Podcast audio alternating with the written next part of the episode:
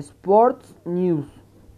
We start this half war with the impact the coronavirus could have in the sports world for players and fans. It's a boost time in the season, but there.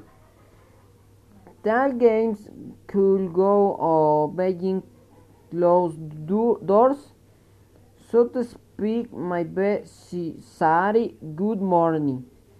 Do you have already seen that this looks like in some countries a possible game and happen held begging and closed door so serve and no for their passion and energy after in Italy it's in many ways the true home could advance now the prospect they could be being with the virus er in the United States coronavirus the opponent not seem prepared for this season and it goes from Ericsson its COVID-19 spread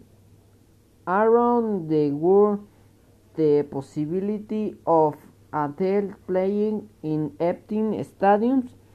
Like this is grown I bet pointing millions more change for the world game.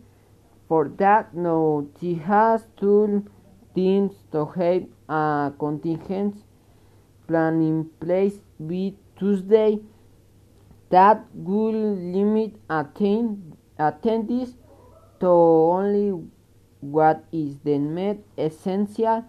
Stuff what these teams do think will determine a lot of the way people feel about their city and fit the shuffle in they can go up or not? Again good the fans are to remain for some of the sport?